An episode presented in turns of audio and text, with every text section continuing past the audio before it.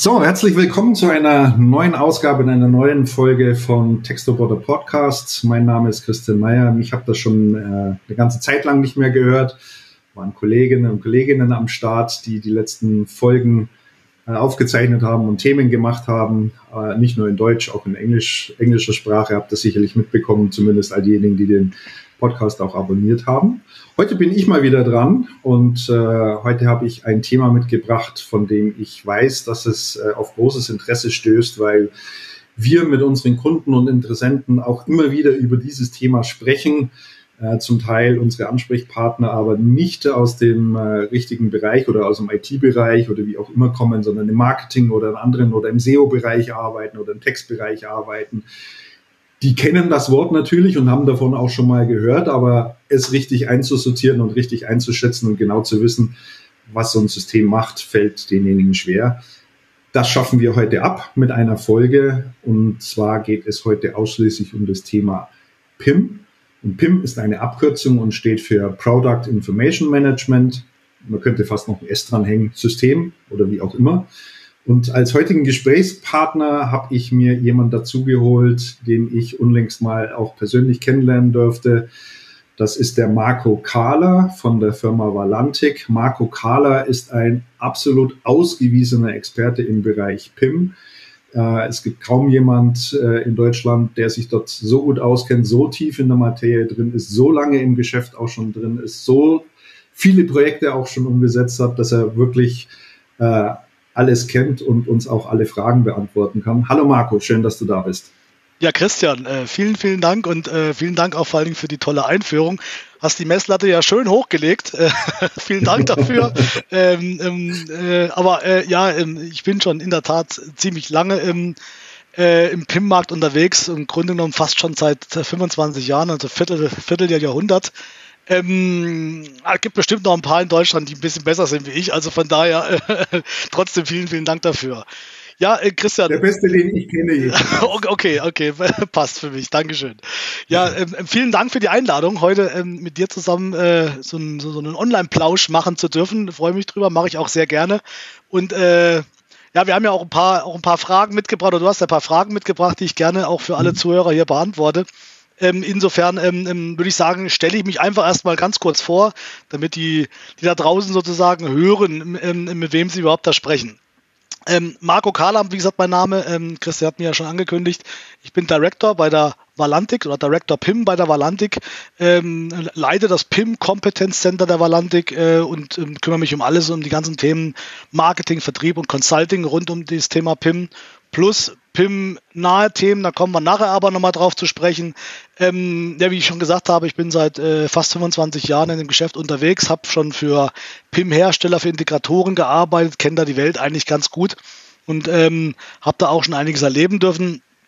Ähm, die Valantik selbst möchte ich auch ganz kurz vorstellen, ähm, einer der größten Digitalisierungsdienstleister Europas. Ähm, wir sind äh, the most respected brand, wie wir das gerne selber, ähm, selber sagen und äh, versuchen möglichst alle Disziplinen in der, ähm, in der IT zu belegen und unseren Kunden ganz einheitlich bedienen zu können. Wir selber, beziehungsweise ich selber eben, kommen eben aus diesem Bereich PIM, ähm, Produktdatenmanagement, Produktdatenmanagement-Systeme, wie du es gerade eben schon angekündigt hast. Also hier geht es natürlich mhm. auch um Softwarelösungen. Äh, das verantworte ich im Kern ähm, gemeinsam mit meinem Team. Und ähm, ja, steht ja heute für deine Fragen zur Verfügung und freue mich auch schon drauf, was du alles von mir wissen möchtest. Ja? Sehr gut, ja, eins ist vielleicht noch erwähnenswert, äh, auch für die Hörer, äh, die Valantik ist ein herstellerunabhängiges Unternehmen, also ihr Absolut. habt keine präferierten, keine präferierten Unternehmen, mit denen ihr zusammenarbeitet, mhm. sondern es geht immer darum, die bestmögliche maßgeschneiderte Lösung für euren Kunden zu finden und das sind die Anforderungen natürlich unterschiedlich, über die werden wir heute auch noch sprechen. Aber ich denke, das ist äh, mal noch ganz, ja, ganz wichtig zu ähm, erwähnen. Ich würde ich würde ja, also, ich es ganz gerne noch ein bisschen ähm, noch ein bisschen anders formulieren. Also wir, wir sind selber, wir sagen selber von uns, dass wir im System agnostisch sind. Das trifft aber auch mhm. nicht nur den PIM-Markt, sondern auch in noch äh, andere, in andere Bereiche. Natürlich haben wir feste und gute und treue Partnerschaften seit äh, mehreren Jahren, also auch Systeme, mit denen wir schon seit langem zusammenarbeiten, die wir auch beherrschen. Aber im Grunde genommen hast du schon, hast du schon, schon recht. Also ähm, wir haben eine Systemagnostik und ähm, konzentrieren, ähm, konzentrieren uns in erster Linie erstmal darauf, was der äh, Kunde braucht oder wo der Schuh drückt und ähm, wo die Painpoints sind. Und dementsprechend kann ich dann letztendlich, glaube ich, mit dem richtigen Tool dann auch Hilfe anbieten.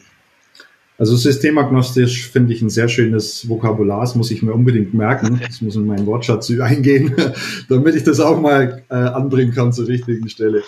Marco, lass uns starten. Äh, wir fangen wirklich mal bei Adam und Eva an, wenn du sozusagen willst. Ähm, Im ersten Schritt wäre es vielleicht mal ganz gut, ein Stück weit abzugrenzen und mal zu erklären, was ist eigentlich ein PIM, ein Produktionsinformationsmanagementsystem und warum ist es für ein Unternehmen mitunter auch tatsächlich wichtig, so etwas zu haben. Genau. Ja, das erkläre ich gerne. Ich fange gerne ähm, auch wirklich ganz unten an und habe eine kleine Definition hierzu mal verfasst. Ähm, ich bin mal so frei und lese die auch tatsächlich mal ab und erkläre sie natürlich auch, aber ich finde es an der Stelle wichtig, dass man wirklich so diese Basis mal schafft. PIM, wie du schon richtig gesagt hast, äh, Product Information Management, die Abkürzung, ähm, für mich erstmal ganz wichtig als oberste Linie ist es eine strategische Unternehmenssoftware. Das heißt also, wenn ich letztendlich über ein PIM-System rede, sollte ich mir auch das komplette Unternehmen angucken und schauen, wo, in welchem Bereich Bereichen äh, in meinem, ähm, in meinem Unternehmen mit Produktdaten kommuniziert wird. Das kann sehr, sehr viel, äh, viele ähm, Abteilungen sein, es können auch wenige sein, aber als ich damals angefangen hat, hat man, ähm, hat man so ein PIM-System gerne als Katalogproduktionssystem auch verkauft. Das heißt, da war das Marketing voll im Fokus und äh, ist dann meistens auch über die Grenzen des Marketings nicht hinausgegangen oder der Grafik sogar, wenn man das nochmal ganz mhm. genau beziffern möchte oder bezeichnen möchte. Heute, wie gesagt, ähm, strategisch sehen, bitte alle Abteilungen ähm, ähm mit in Betracht ziehen, die irgendwie Produktdatenkommunikation haben und dann bewerten, ob es ein Thema ist. Deswegen den, äh, ähm, ähm, den ja, mit dem Blick möglichst breit machen an der Stelle. Des Weiteren äh, würde ich sagen, generell ein PIM-System ist eine, ein, ein, System oder ein Thema zur zentralen Pflege, Klassifizierung und Verwaltung von medienneutralen Produktdaten. Langer Satz, ich habe ihn abgelesen. Ähm, da steckt ein ganzen Haufen Informationen drin. Zum einen erstmal zentral. Zentral wichtig ist, bitte an einer Stelle. Also keine 20 mhm. Töpfe, ja, mal gucken, wo wir heute pflegen und welcher Datensatz ist denn jetzt gerade der richtige, sondern bitte zentral denken. Ne? Und Pflege, wie ich schon gesagt habe, letztendlich um die Daten zu pflegen. Für mich auch ganz wichtig ist, Klassifizieren der Daten. Das heißt, innerhalb eines PIM-Systems werden die Produktdaten nach, einem, nach einem gewissen oder nach gewissen Schema, Schemen ähm, klassifiziert. Das kann eine eigene Hausklassifizierung sein, das kann aber auch eine Klassifizierung sein, die draußen am Markt stattfindet. Ich möchte hier ein kurzes Beispiel nennen. Ja, ähm, stell dir vor, du verkaufst deine Produktdaten oder du verwaltest deine Produktdaten intern und möchtest sie letztendlich auf Amazon verkaufen. Dann musst du dich logischerweise an die Klassifizierung von Amazon anlehnen. Äh, mhm. Nur dann funktioniert es auch. Deswegen Klassifizieren von Daten und Verwaltung von medienneutralen äh, Produktdaten. Für mich auch ganz wichtig, medienneutral. Wenn wir ein äh, PIM-System aufsetzen, dann ist es mir in erster Linie eigentlich erstmal egal, was nach hinten raus mit den Daten passiert. Mit der Medienneutralität sollte eigentlich gewährleistet werden, dass ich alle Kanäle bedienen kann. Das heißt also kein mhm. hochgestellt, kein kursiv, kein quer und so weiter. Also Formatauszeichnung immer erst in dem Kanal. Und deswegen halt wichtig ist hier medienneutral denken. Bereitstellung von Produktdaten in verschiedene Ausgabekanäle, um die Definition abzuschließen. Warum mache ich das Ganze? So ein PIM-System ist ja erstmal so ein langweiliger, dummer Datentopf mit einem ganzen Haufen Informationen drin, der mir erstmal nicht weiterhilft, außer dass ich jetzt ganz viele tolle Produktdaten habe. Natürlich mache ich das Ganze, um meine Produktdaten am Markt entsprechend zu kommunizieren. Das heißt also, ich publiziere sie überall in der Welt, wo meine Produktdaten letztendlich dann also auch vonnöten sind oder wo ich sie auch platziert haben, äh, Haben haben möchte. Und da hat man früher diese klassischen Kanäle wie ein Printkatalog, ja noch mit InDesign oder mit PDF, ähm, Print, äh, Printpublikationen zu erzeugen, der Katalog, die Flyer etc., alles das, was was eben noch in der alten Welt sozusagen äh, noch, noch, noch, ähm, nur noch war. Das kann ich über ein PIM-System natürlich machen, aber natürlich dann eben der ganze Bereich E-Commerce und E-Business, das heißt also E-Com, ähm, eigene Webshops, äh, Apps, ähm, ähm, von mir aus auch Social-Media-Kanäle etc., aber auch den ganzen Bereich Syndication, das heißt also das Beliefern von Marktplätzen, die nicht in meiner eigenen Regie stattfinden, wie eben ein Amazon, wie ich es gerade schon gesagt habe, oder ein Mercadeo oder, oder, oder, je nachdem, wo ich meine Daten kommuniziere. Das so ganz kurz die Erklärung oder die Definition, was ein PIM-System ist. Also eine Produktdatenbank, die ich in meinem Unternehmen habe, wo ich all meine Produkte entsprechend pflegen kann, die ich dann anschließend raus äh, im, mit den Kanälen draußen verknüpfen kann. Mhm. Sehr gut, vielen Dank für die Definition und äh, die Erläuterung der einzelnen Punkte. Äh, für uns ist das ja auch ein ganz wichtiges Thema. Du hast gerade angesprochen, medienneutral und strukturierte Daten, saubere Daten. Ähm, das ist genau das, was wir idealerweise als Input haben wollen, um dann äh, Content Automation aufzusetzen, sprich äh, entsprechenden Content auch zu schaffen in Form von Produktbeschreibungen oder Kategorieseitenbeschreibungen etc. pp. Um gerade vielen Unternehmen, die im E-Commerce-Bereich unterwegs sind und einen sehr hohen äh, Contentbedarf haben, möglicherweise auch in ganz vielen Sprachen unterwegs sind, den Prozess eben komplett wegzudigitalisieren und wegzuautomatisieren. Da sind wir auch schon beim ersten äh, Stichwort, äh, Marco, äh, Thema Daten und Datenaufbereitung. Ähm, vor der Integration eines PIM-Systems äh, ist das wichtig und welche Herausforderungen können denn da typischerweise im Vorfeld schon auftreten? Mhm. Gute Frage, ähm, ähm, möchte ich ein bisschen ausholen ähm, und ein bisschen abgrenzen, ob vor oder während einer PIM-Integration. Die Frage stellen sich viele Kunden ähm, oder vielleicht sogar erst nach der Einführung eines PIM-Systems. Also diese Situationen mhm. finde ich ja vor. Generell kann man ähm, mal vorweg sagen, äh, ich bediene mich da mal einer ganz alten, Flo äh, einer ganz alten Floskel, Shit in, Shit out. Das äh, kennst du bestimmt auch, wenn du aus der IT kommst, ja.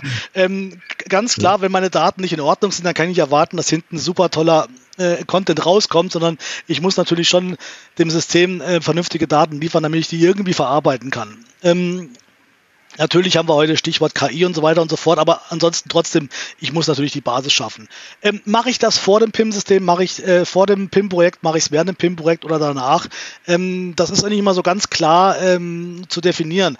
Wenn ich es ähm, vorher mache, habe ich natürlich die Möglichkeit, ziemlich viel vorzubereiten. Ich habe vielleicht den Zeitdruck ein bisschen raus und kann da Vorarbeit leisten, bevor das Projekt wirklich startet. Ähm, natürlich habe ich den Vorteil, wenn ich das PIM-System gerade einführe, äh, dann, dass ich dann letztendlich ein Werkzeug habe, was mir hilft bei der Datenpflege. Ja, Im Vorfeld kann man natürlich mit Excel-Templates zum Beispiel arbeiten, dass ich letztendlich den äh, Mitarbeiterinnen, äh, den Mitarbeitern und Mitarbeiterinnen ähm, natürlich ähm, ähm, kleinere Werkzeuge in die Hand gebe, um letztendlich Daten zu pflegen. Aber eine Hauptaufgabe äh, bei der PIM-Integration ist der Aufbau eines Datenmodells. Und das Datenmodell, wenn das sehr gut gebaut ist, hilft mir auch bei der Pflege. Das heißt, ich kann hier Vererbungstechniken ablegen. Ich kann hier ähm, verschiedenste Instrumente etablieren, die mir einfach bei der Datenpflege helfen. Insofern ist eine gewisse Vorarbeit mit Sicherheit zu empfehlen die Datenpflege während des, während des PIM-Projektes äh, macht auch Sinn, wie gesagt, weil ich da unter Umständen vielleicht ein bisschen weniger Arbeit habe, was wir generell nicht empfehlen, was aber leider Gottes äh, meistens die Wahrheit ist, die Datenpflege danach. Ähm, und dann habe ich nur logischerweise keinen so einen großen Druck mehr und äh, ähm, und dann passiert es meistens auch nicht richtig. Richtig, drum, ne? genau, ja. ja. Deswegen halt äh, ja. ähm, ist es leider die Realität, äh, aber wir empfehlen halt da möglichst früh damit anzufangen. Ähm, trotzdem den Schwung des Projektes oder die Werkzeuge des Projektes mitzunehmen, äh, um dort einfach Fahrt aufzunehmen und gut zu werden. Klar, im Nachgang kommt immer Arbeit, das ist überhaupt keine Frage, aber sich komplett auf den Nachgang dazu verlassen, empfehlen wir definitiv nicht, weil ähm, mit dem schönsten Datenmodell bringt nun mal nichts, wenn keine Daten drin sind. Ne? Deswegen halt da ähm, möglichst früh und eigentlich immer permanent, ja. Ich glaube, es macht auch was in den Köpfen der, derjenigen, die daran beteiligt sind und auch damit arbeiten müssen. Ähm, Wenn es dann heißt, es gibt ein neues PIM-System und es wird eingeführt und irgendwann ist es dann auch umgesetzt und fertig. Und man dann aber feststellt, die Datenqualität ist nicht wirklich besser geworden. Es ist genauso wie vorher, nur irgendwie anders. Die Oberfläche sieht anders aus oder sonst etwas äh, macht es so also ein bisschen was mit einem im Kopf. Ne? Also, weil man weiß, jetzt geht die Arbeit eigentlich los, jetzt muss ich anschauen, jetzt habe ich ein neues PIM-System eingeführt, jetzt muss ich dafür sorgen, dass meine Datenqualität äh, auch gesteigert werden kann und bringe die entsprechenden Mechanismen an den Start. Ich kann mir gut vorstellen, ist jetzt aber nur so dahergesagt, wenn ich das im Vorfeld schon ein gutes Stück weit erledigt habe, das neue PIM-System geht an den Start und die User sind begeistert, weil sie plötzlich eine viel bessere Datenqualität haben, mit der sie jetzt arbeiten können, kann ich mir schon vorstellen, dass natürlich die äh, Zustimmung auch besser ist. Ne? Ja, absolut. Also da sprichst du auch wirklich einen, einen, sehr kritischen Punkt an. Ähm, die Akzeptanz äh, eines PIM-Systems bei den Mitarbeitern. Oder ich möchte es eigentlich noch anders sagen, die Akzeptanz eines EDV oder IT-Systems bei den Mitarbeitern. Das betrifft ja nicht nur PIM. Das heißt also, ähm, wenn ich jetzt von heute auf morgen mit einer Lösung arbeiten muss und ich gehe da rein und die Lösung ist leer, Ja, dann, dann, dann mhm. stehe ich so, wie man so schön sagt, wie der Ochs vom Berg äh, und muss jetzt wirklich den großen Berg erklimmen. Wenn da natürlich, wenn ich da reinkomme und ich sehe schon eine halbfertige Welt oder zumindest mal eine angedachte Welt, dann bin ich natürlich auch ganz anders motiviert und kann dann letztendlich auch mit, ähm, mit, mit äh, verschiedenen Anreizen, also auch den Mitarbeiter mehr motivieren, jetzt im System die Daten zu pflegen. Also das ist auf jeden Fall mhm. Ähm, eine ganz, ganz wichtige Sache. Vielleicht noch ein Aspekt, bezüglich ähm, während des PIM-Systems oder kurz vor der Einführung eines PIM-Systems. Wir haben, wie ich es vorhin schon erklärt habe, ja auch die Ausgabekanäle. Und je nach mhm. Ausgabekanal erfordert es vielleicht noch andere Informationen, die ich ganz am Anfang nicht mitgedacht habe. Ja, das heißt also, nehmen wir nochmal das Beispiel Amazon. Es ist zwar jetzt langweilig, aber das kennt nun mal jeder. Das heißt, Amazon ähm, möchte halt spezielle Informationen gepflegt haben, die vielleicht nur Amazon haben möchte. Ähm, wenn ich hingegen so ein PIM-System aufbaue, um einen Printkatalog zu erzeugen, dann brauche ich diese Informationen vielleicht nicht. Und ich merke vielleicht erst während der Einführung, Mensch, ich brauche ja noch hier und da noch mal ein bisschen Informationen mehr. Das wächst also. Und so wächst das natürlich pro Kanal immer, immer weiter. Und deswegen ist das eigentlich ein permanenter Prozess den ich aber möglichst früh, da hast du natürlich recht, möglichst früh mhm. äh, mitdenke und möglichst früh einfließen lasse, um letztendlich dann auch die Pflegelaufzeit einfach auch so breit wie möglich darzustellen. Ne? Mhm. Also ich finde Amazon äh, ein schönes Stichwort, Marco, äh, weil das äh, kommt auch mir irgendwie immer wieder bekannt vor. Wir sind ja durchaus in der Lage, äh, basierend auf einem und demselben Produktdatensatz so viele Varianten äh, einer Produktbeschreibung zu erzeugen, wie ich Ausgabekanäle habe. Also ähm, was weiß ich, bin noch auf irgendwelchen Marktplätzen vertreten. Äh, ich hätte es gerne noch kurz gefasst in Social Media, was auch immer dir du vorstellst. Das funktioniert alles wunderbar, nur für Amazon. Da muss man nochmal separat dran, weil Amazon hat nochmal eine ganz eigene Vorstellung davon, wie so eine optimale, bestmögliche Produktbeschreibung auszusehen hat und wie die zu gestalten ist und was am besten funktioniert. Amazon lässt sich ja nicht in die Karten reinschauen, ne? also es gibt keine klaren Anweisungen, aber es gibt natürlich viele Experten mittlerweile, die schon sehr wohl erkannt haben, wie eine wie so ein Text idealerweise aufgebaut ist, damit er auf äh, Amazon auch gut funktioniert. Und das ist eine komplett andere Herangehensweise, dass wir Amazon tatsächlich nochmal äh, frisch programmieren müssen, aber das nur am Rande, weil wir gerade bei bei Amazon waren und du auch gesagt hast, die haben halt einfach spezielle Anforderungen, die muss ich bedienen können. Kommst du nicht drum rum. Ja, also vielen Dank dafür, auch gerade wieder was gelernt. Danke dafür, also hat sich schon gelohnt heute. Ähm, aber, ähm, aber du hast schon natürlich recht, also ähm, ähm, es gibt eben diese typischen Data Syndication Kanäle und es gibt Amazon, ja. Ähm, ähm deswegen, ja, genau. das ist schon eine eigene, schon, ja, schon eine eigene Welt. Fluch und Segen, aber auch zugleich. Ne? Ich meine, es ist nun mal auch die größte äh, Verkaufsplattform der Welt. Und darüber zu verkaufen ähm, kann natürlich auch, muss nicht, aber kann auch hochlukrativ sein. Aber auch, was ja. wir auch merken, dass immer mehr Kunden Amazon eben auch als SEO-Plattform benutzen. Das heißt also letztendlich gar nicht mit, dem, mit der Motivation, die Produkte zu verkaufen, sondern einfach nur gefunden zu werden. Und äh, ja, und das ist schon äh, sehr, sehr wichtig geworden. Deswegen halt ähm, sind jetzt auch eben die ganzen Nachteile, die man ja so hört, mit äh, ähm, schlechte Preise und so weiter und, und so fort. Äh, aber es muss ja nicht dem Verkauf dienen, sondern es äh, dient oft auch nur der, nur, ähm, auch nur der SEO-Funktion. Deswegen würde ich mich so einem Thema immer beschäftigen, immer ernst nehmen, immer diskutieren. Äh, am Ende vom Tag ist es natürlich eine Strategie des Unternehmens, ähm, aber man sollte es auf jeden Fall ernst nehmen. Ja. Auf alle Fälle, ja. Die strategische Entscheidung muss dann tatsächlich jedes Unternehmen für sich fällen. Es gibt manche, die wollen, die wollen es auch partout nicht, ja, oder gerade Hersteller tun sich da natürlich mitunter auch schwer, wenn sie noch äh, Partnergeschäft dran haben, also eigentlich über den Handel verkaufen, ne, dort direkt anzubieten und so weiter, gibt es dann Kanalkonflikte. Ist aber ein politisches Thema, ein anderes Thema, Correct. über das wir heute nicht sprechen. Da müssen die Unternehmen selber zusehen, wie sie damit äh, umgehen wollen. Wäre aber ein cooles Podcast-Thema, ja? ja? Ja, wäre mal ein gutes Podcast-Thema, absolut. Hast du, hast du recht, ja, das stimmt. Ähm, lass uns mal äh, einen Schritt weiter gehen. Äh, nehmen wir mal an, ein Unternehmen entscheidet sich und sagt, ja, wir müssen ein neues PIM-System einführen, unser altes macht es nicht mehr oder wir haben bisher noch gar keins, aber die Notwendigkeit ist jetzt da, um ein PIM-System einzuführen.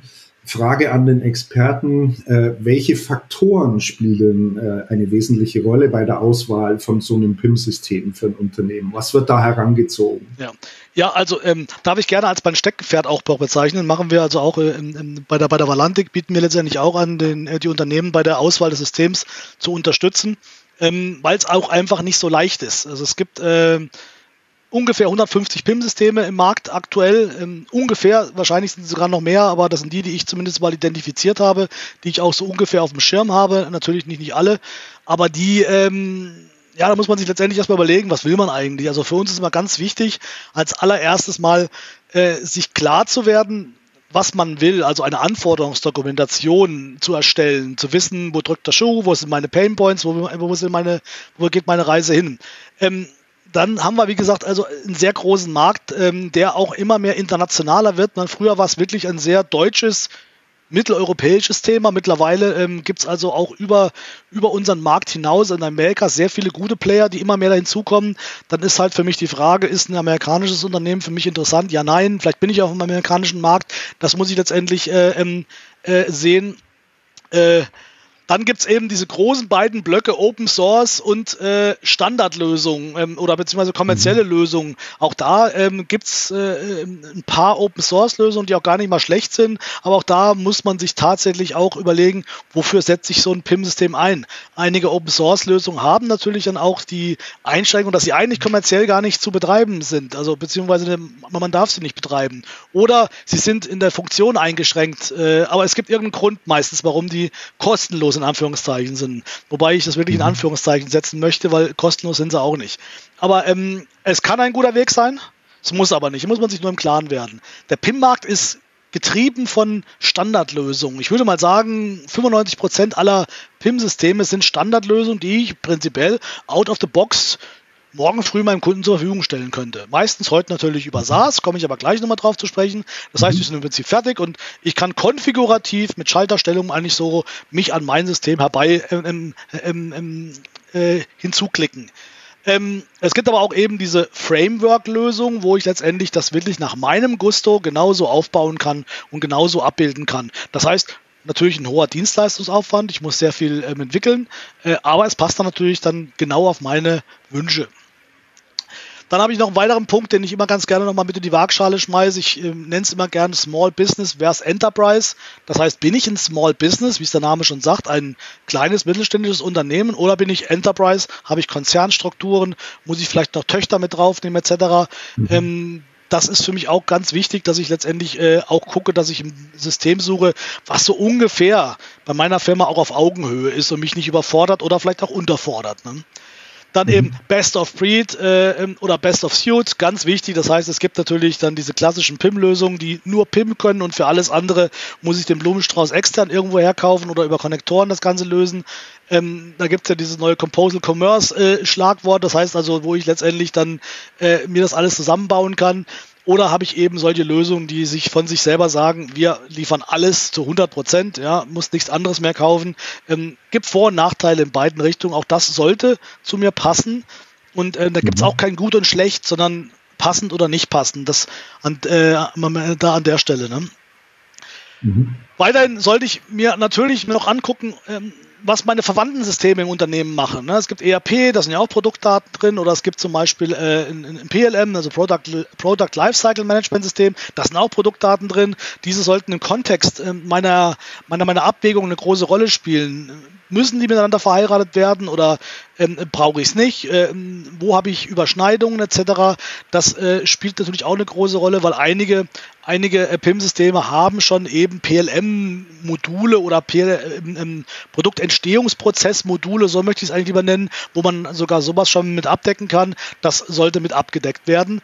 Und last but not least, ähm, merkt man halt eben, dass alles das, was ich jetzt erzählt habe, auch nicht schwarz-weiß ist, sondern es verwässert mhm. immer mehr. Das heißt also, äh, man, man, man, man erkennt die Grenzen oder diese Abgrenzung nicht immer sehr klar. Ne? Wichtig ist aber, ähm, wenn, ich mir, wenn ich mir in der Basis klar geworden bin, mit all den Faktoren, die ich gerade eben beschrieben habe, kann man natürlich dann auch noch die Systeme klassisch klassifizieren. Ne? Da ist so das oberste, einfachste Handel oder produzierendes Unternehmen. Da bin ich ein Händler oder bin ich ein produzierendes Unternehmen oder gar am Ende sogar beides. Also auch das finden wir ja. Äh, und dann muss ich also auch ein bisschen darauf gucken, weil es gibt einfach Systeme, die für den Handel besser funktionieren als für den, ähm, als, für den Hersteller. Ne? Also das, das bedeutet, um dich kurz zu unterbrechen, ja. Marco, weil du zwischen Handel und produzierender Industrie nochmal unterscheidest.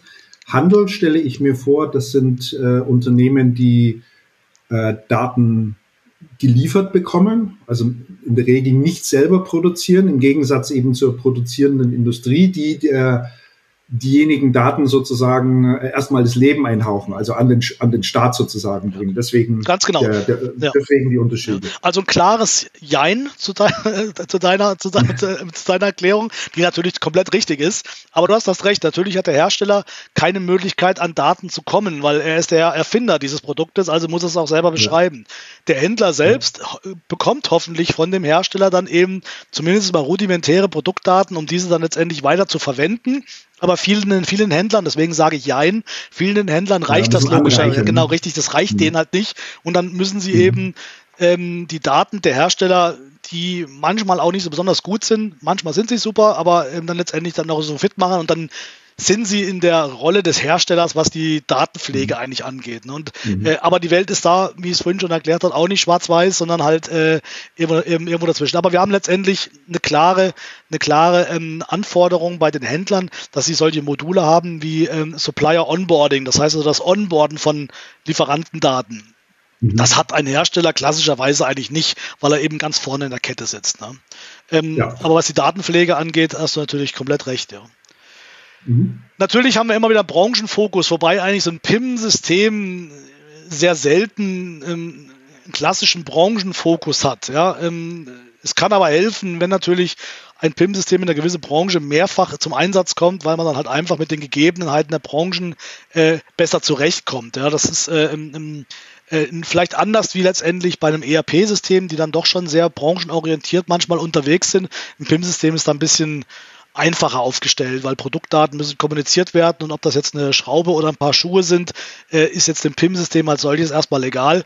Am Ende vom Tage ähm, ähm, müssen sie auch gepflegt und klassifiziert werden äh, und da gibt's halt ähm, nicht immer so ganz, ganz hohe Anforderungen, ähm, was die Unterschiede der Branchen angeht. Ne? Mhm. Was aber natürlich ähm, öfters mal die Rolle, eine Rolle spielt, ist dann letztendlich so die Ausrichtung dieses PIM-Systems. Aber auch das verwässert ziemlich stark. Ist das eher Marketing getrieben? Ist es eher Technik getrieben? Ähm, äh, ist die Usability extrem wichtig etc.? Also da gibt es einfach so ein paar Ausrichtungen. Ähm, konzentriere ich mich auf E-Commerce oder und so weiter und so fort. Ähm, da gibt es schon noch einige Unterschiede, die aber leider auch nicht so klar zu erkennen sind. Aber es gibt eben diese, ich nenne sie mal vorsichtig, diese SAP-PIMs dieser Welt. Äh, und es gibt die schönen Pimps. Äh, das will ich bei, das will ich natürlich nicht zu negativ klingen, klingen lassen, weil äh, der Vorteil ist, dieser, diese SAP-Pimps der Welt können einfach brutal viel. Das ist einfach ja. super und das hat auch seine absolute Berechtigung. Leider ist natürlich viel Funktion immer zu Lasten der Usability. So ist es äh, halt leider Gottes. Das heißt, wenn ich 100 Schalter habe, dann ähm, ähm, da fällt es mir als Anwender das schwerer auszuwählen, wählen, wenn ich also nur zwei Schalter habe. Ne? Das ist äh, mhm.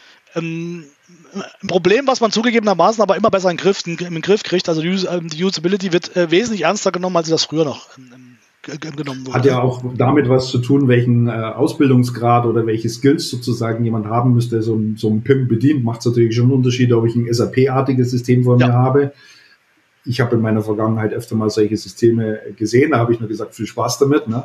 Aber ähm, für diejenigen, die da zu Hause sind, für die ist es das Nonplusultra, weil sie da drin letztlich alles machen können ja. und wirklich da drin auch aufgehen. Aber ich sag mal, jemand vom, der dann eher aus dem Marketingbereich kommt, der, der geht dann natürlich baden. Ja. Der sucht eher ein System, wo, wo er so ein bisschen unterstützt wird und ein bisschen mehr an die Hand genommen ja. wird. Und ich glaube, das ist so der Punkt, den wir ein bisschen beleuchten wollen. Absolut richtig. Und es ist auch ein bisschen, ich werde da jetzt wahrscheinlich von vielen Leuten gesteinigt, aber so ein bisschen Geschmack ist schon immer dabei. Ja? Also ähm, ähm, der mhm. eine mag es gern bunt und, äh, und, und, und, und, und, sexy, wie man so schön neudeutsch sagt, ja. Und der mhm. andere äh, mag es lieber konservativ und, äh, und äh, eben lieber diese 100 Schalter mehr mehr. Ja, äh, ähm, aber gut. Ähm, letztendlich sollte man auch darauf gucken und nicht komplett an seinen Anwendern vorbei entscheiden. Das ist immer ganz, ganz wichtig, weil man die mitholen muss und am Ende muss es denen auch gefallen, weil die müssen den ganzen Tag damit arbeiten. Ne? Mhm. Ja. Ein weiteres, ähm, ähm, ein weiterer Aspekt oder eine Klassifizierung ist ganz äh, klar das Lizenzmodell. Das heißt, wie lizenziere ich solch ein Tool? Ja? Ich habe vorhin schon Open Source genannt, eben mit einem ganz speziellen Lizenzierungsmodul, aber es gibt natürlich eben diese ähm, Lösungen, da kauft man im Prinzip alles, nutzt aber nur einen Teil. Ähm, man kauft, und dann gibt es die modular aufgebauten Systeme, wo ich Baustein für Baustein kaufen kann, die dann im Summe vielleicht aber sogar teurer werden. Deswegen ist so eine ich kaufe mal alles Lösung nicht unbedingt, nicht unbedingt die schlechtere. Aber das ist halt wichtig. dann äh, gibt's äh, gibt's halt oft noch die Frage, wie werden die lizenziert? Was sind die Kostentreiber bei so einem Lizenzmodell? Und das sind eben so typische Sachen wie User, wie ähm, SKUs, also die Anzahl der Objekte innerhalb von einem PIM-System oder auch die Sprachen oder oder oder. Und diese ganzen Aspekte sollte man sich sehr genau angucken, weil das kann eine Explosion in den Folgejahren verursachen und das sollte man sich im Klaren sein und solch eine Bewertung bitte immer mit fünf Jahre äh, gemischt mit der Unternehmensstrategie bewerten. Ja? Das heißt, äh, mhm. ich habe einen Kunden gehabt, äh, möchte hier ein Beispiel nennen, der hat äh, 12.000 Artikel gehabt, als er gestartet hat und ein Jahr später hat man sich entschieden, einen Marktplatz mit Zukaufartikeln zu etablieren und hat dann den Artikelstamm von 12.000 auf 150.000 aufgeblasen. Das kann bei einem SKU-orientierten Lizenzmodell natürlich ein echter Killer sein. Das heißt also, da wird der Preis sich äh, natürlich äh, extrem nach oben verändern. Ne? Hingegen, wenn ich äh, nur, drei, nur, nur zwei, drei User habe, dann ist das auch kein Problem. Aber wenn ich über 100 oder, oder, oder 200 User und aufwärts rede, auch dann muss ich natürlich schauen, dass das User-Modell auch zu mir passt. Ja? Dass ich nicht mit jedem User nochmal einen riesen Kostenschritt mache. Deswegen, also da sind natürlich auch große Aufmerksamkeiten drauf zu richten. Ne? Plus eben On-Premise und SaaS ich bin ganz ehrlich, ich wusste gar nicht mehr, ob ich das überhaupt noch erzählen soll. Und Premise kennen ja vielleicht die Älteren unter uns hier. aber, aber da hat ja, da gab es ja durch Corona wirklich einen, einen Game Changer, muss man sagen. Und äh, ich, ich sage immer gerne, wenn ich, wenn ich das meinen Kunden erkläre, wir haben so vor Corona ungefähr 90, 95 Prozent On-Premise-Lösungen äh, verkauft. Äh, und nach Corona würde ich sagen 98 Prozent SaaS und nur noch 2 Prozent. Ja, es ist also voll. Also wirklich, hat komplett, ah, ist komplett, hat sich komplett gedreht, weil halt einfach Corona da, ähm, Corona und auch die, und auch die aktuellen Gegebenheiten, also dort äh, das komplett gedreht hat. Deswegen On-Prem kommt noch vor, ist aber tatsächlich äh, eher selten geworden und es gibt mhm. nur noch wenig gute Argumente für On-Premise. Ne? Das war früher mhm. ein bisschen anders. Ne? Mhm. Deswegen, aber da muss man natürlich auch auf sich selber gucken. Ne? Es gibt so Sachen wie zum Beispiel ähm, ähm, technische Systemvoraussetzungen, immer ganz, ganz wichtig. Also wir hatten jetzt neulich einen Kunde, der hat halt die Infrastruktur in seinem Rechenzentrum komplett da gehabt. SaaS ist eben äh, Lizenz, Wartung, und Rechenzentrumskosten. Also das heißt, das sind mehrere Komponenten mit drin. Und habe ich das Rechenzentrum, ist es durchaus dann auch nochmal äh, denkbar zu überlegen, ob man das nicht dann wirklich äh, betreibt. Aber das muss jedes mhm. Unternehmen selber entscheiden. Man sollte es halt nur ähm, ehrlich betrachten und auch wirklich äh, genauestens betrachten.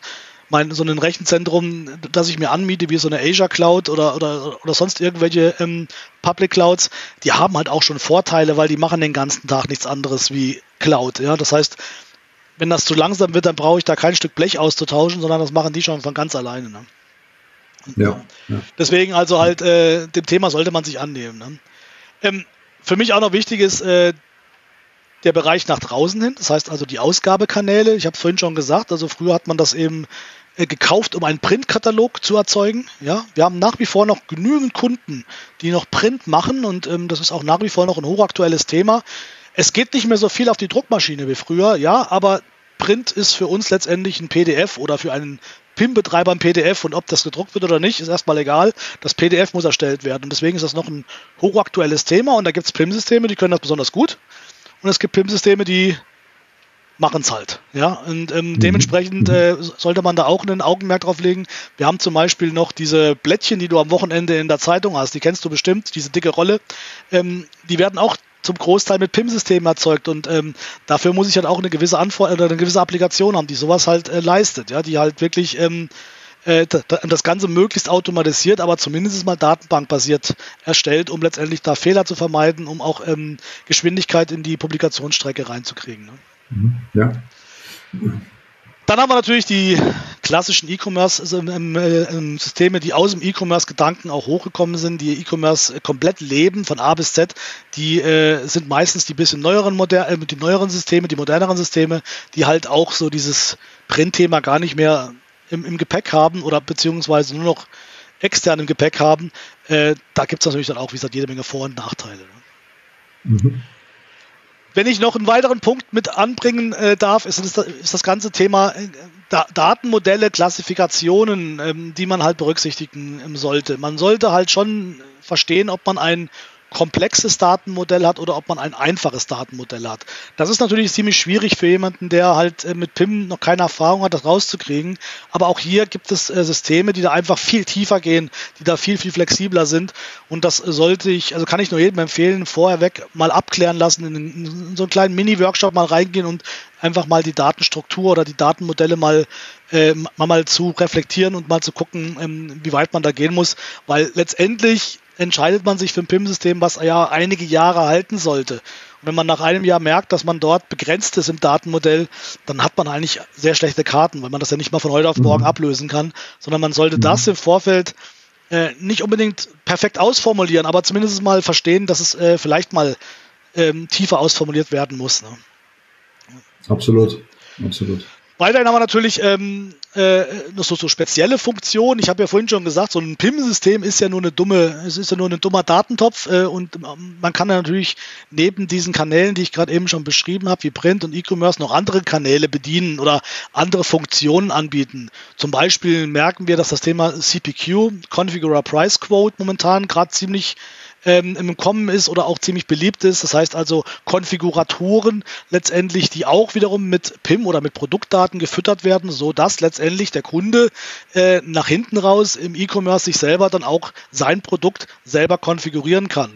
Und das kann natürlich einmal so weit sein, dass ich ähm, ähm, wirklich hingehe und sage, ich mache das ähnlich wie ein Selektor. Das heißt, ich hole mir ein paar Informationen und am Schluss ist dann letztendlich mein Produkt fertig.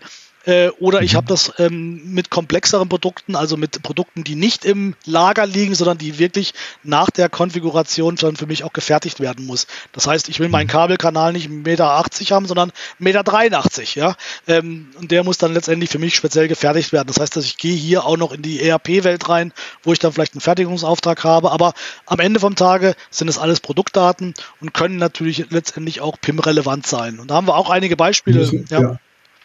Um das mal ein bisschen greifbarer noch zu machen, Marco, Entschuldigung, wenn ich dich kurz unterbreche, weil du gesagt hast, äh, Konfigurator und die, die, die, die Möglichkeit. Also wenn ich jetzt beispielsweise daran denke, ich möchte mir ein neues E-Bike zulegen, ja, also wenn ich dann auf entsprechende äh, Webseiten gehe, wo sowas angeboten wird, ähm, habe ich ja mittlerweile eine, eine Konfigurationsmöglichkeit. Das ist ja schlimmer wie bei jedem Auto mittlerweile. Genau. Ne? Also da kannst du ja das noch hin dazufügen und jenes und aber so ein Licht, aber hinten muss es so sein ja. und so weiter und so fort. Also ähm, das ist damit gemeint, oder? Richtig, ganz, ganz genau. Und dann kommt eben noch ein neuer äh, Aspekt hinzu. Ich rede immer von Produktdaten, ja.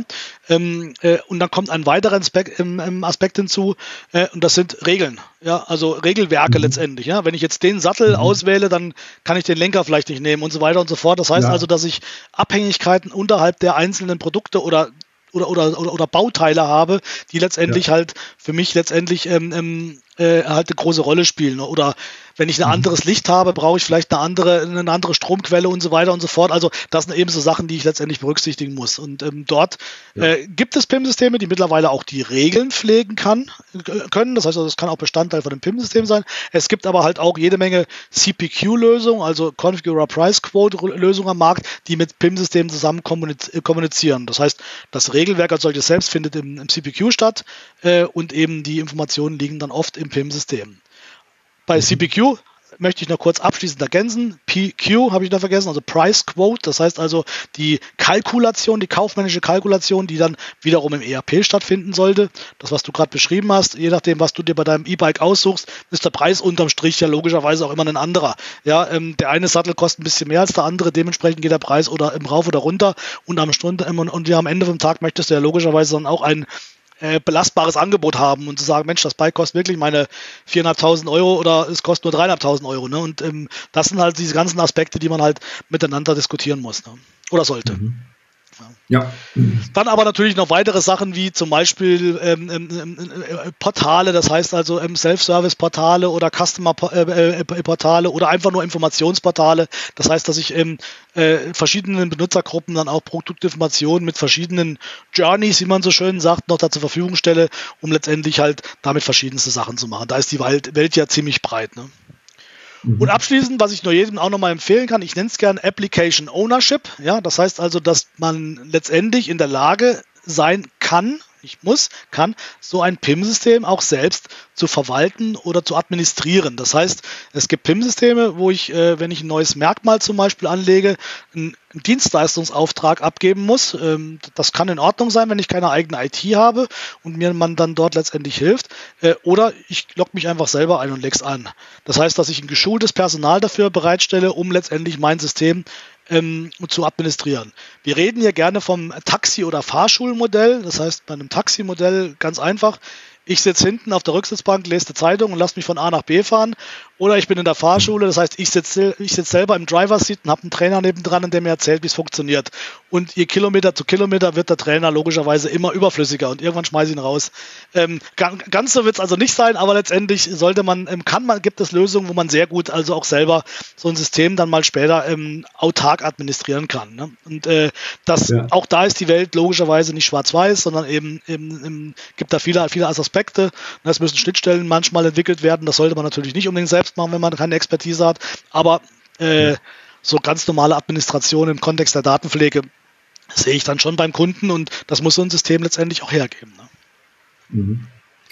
Vielen, vielen Dank, Marco, für die, äh, ähm, für die tolle Erklärung. Also ich hätte niemals gedacht, dass es doch so viele Aspekte gibt bei der Auswahl eines PIM-Systems, auf ähm, die berücksichtigt werden wollen. Wahrscheinlich gibt es da noch einige Details. Tiefer, da kann man wahrscheinlich unendlich tief reingehen.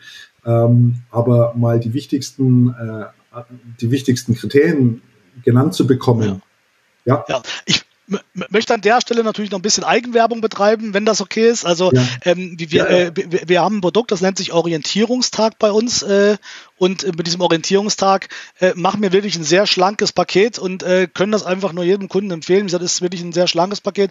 Ein Tag in den Unternehmen rein mit Vorbereitung, einmal auf links drehen. Wir haben hier natürlich eine gewisse Flughöhe, also wir modellieren hier keine Datenmodelle oder sowas. Mhm. Aber wir können danach mhm. dem Kunden ähm, ein recht gutes äh, Stück äh, Dokument an die Hand geben, zu sagen, so, pass auf, das ist dein, das ist deine Anforderung, jetzt lauf los und ähm, wir geben dir auch noch die ein oder andere Empfehlung mit, wenn das gewünscht ist. Und wenn er wünscht, ähm, klebt mal noch eine Zahl rechts unten dran, dass du sagst, du musst für dein PIM, äh, für dein PIM-Projekt X Euros äh, mal einstellen, damit das überhaupt mal Sinn macht. Ne? Also das ist äh, ja. einfach eine Orientierungshilfe, wie es eigentlich schon der Name sagt. Ne? Ja, Werbung also Ende. Also das macht, ja. macht, mit Sicherheit Sinn, sich dort jemand äh, zu holen, der sich damit auskennt und äh, durch eine Struktur zu geben, die entsprechenden Fragen auch zu stellen, so damit man da einfach schnell vorankommt und idealerweise nach so einem Tag Workshop dann schon 80, 90 Prozent für sich beantworten kann und die restlichen Fragen, die halt noch offen sind, die nimmt man dann eben entsprechend mit, aber man hat da schon ein ganz gutes Gefühl voranzukommen und hat auch vor allen Dingen auch einen Experten an der Seite, äh, der weiß, von was er spricht und einen da gut an die Hand nehmen kann. Das PIM-System ist ausgewählt. Wir kennen die ganzen Kriterien, die wichtig sind. Äh, jetzt geht es darum, ähm, PIM-Integration, also ein neues PIM-System wird eingeführt. Ähm, hat ja auch eine große Bedeutung für das Thema Datenaufbereitung, haben wir schon mal ein bisschen, bisschen angesprochen. So den Prozess der PIM-Integration, ähm, wollen wir da mal ein bisschen drauf eingehen? Ja, genau. Also erkläre ich gerne, wie das so üblicherweise geht. Natürlich ähm, keine Einführung äh, ist gleich der anderen Einführung. Wir haben immer, wir haben immer, äh, immer, immer Unterschiede, aber im Prinzipiell haben wir, haben wir immer so verschiedene Phasen, die jetzt letztendlich hier ähm, ähm, zum Tragen kommen.